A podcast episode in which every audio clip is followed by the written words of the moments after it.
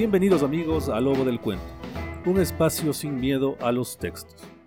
Hoy revisaremos La blancura operacional, ensayo que hace parte de La transparencia del mal, libro del filósofo francés Jean Baudrillard.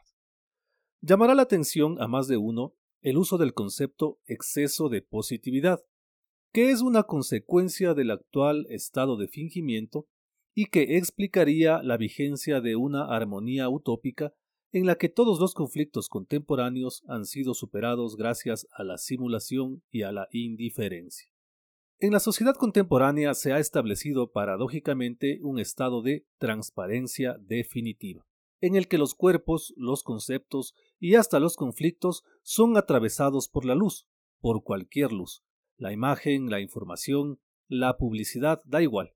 Es decir, no hay resistencia, no hay sombra. Los problemas han sido superados no porque se han hallado soluciones, sino porque hemos acordado fingir que ya no existe. Cito. Si los problemas se han solucionado, ha sido por la ruptura de la balanza negativa, por la dispersión de las energías malditas al hilo de una simulación totalmente entregada a la positividad y a la facticidad mediante la instalación de una transparencia definitiva. Estamos entregados a una actividad blanca, a una socialidad blanca, al blanqueo de los cuerpos como del dinero, el cerebro y la memoria, una asepsia total. Se blanquea la violencia, se blanquea la historia en una gigantesca maniobra de cirugía estética, al término de la cual solo existen una sociedad y unos individuos incapaces de violencia incapaces de negatividad. En este contexto reina la cirugía estética, la compulsión quirúrgica por la simulación. La cirugía estética es entonces una herramienta de la transparencia para desterrar toda fealdad, todo rasgo negativo e imponer lo más bello de lo bello, que como sabemos carece de contenido, y que apenas si es el testimonio de que en ese lugar hubo antes algo.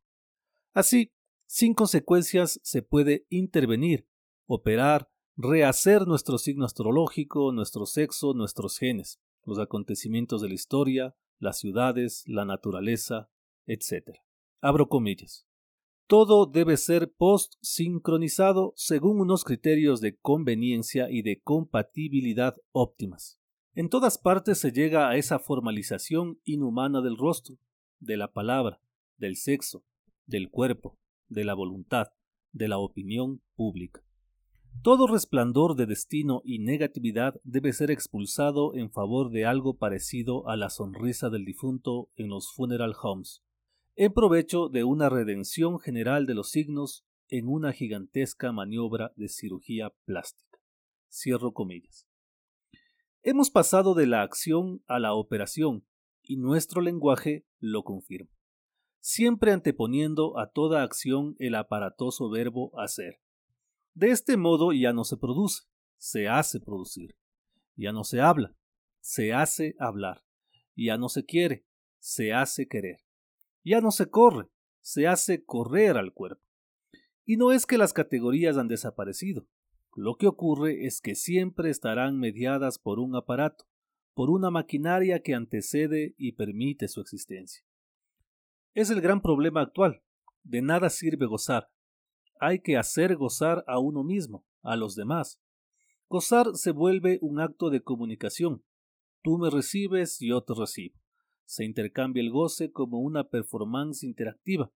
Alguien que pretendiera gozar sin comunicar sería un estúpido, afirma el filósofo, para quien todo ha sido reducido a una infame performance en que la acción es secundaria, en donde todo se torna puramente simbólico. Y lo trágico es que esos símbolos también participan de la performance. Amar es posible solo porque amar es un deber. Pensar es posible solo porque es un deber seguir pensando. El cuerpo es importante porque es necesario un cuerpo para llevar a cabo la acción de ejercitarse o de correr. Y lo mismo ocurre con el deseo. La sociedad transparente trabaja por quitar el valor de las cosas para que terminen valiendo más. Por ejemplo, eliminar el mensaje de la comunicación o la acción de la información o el cuerpo del goce. No saber nada para hacer saber más. No producir nada para hacer producir más. No tener nada que decir para comunicar más. Todo eso está en la lógica de las cosas. Ya se sabe que para hacer reír es mejor no ser gracioso. En el caso de la comunicación y de la información, la consecuencia es inexorable. Para que transite de la forma mejor y más rápida, es preciso que el contenido esté en el límite de la transparencia y de la insignificancia, se lamenta Baudrillard.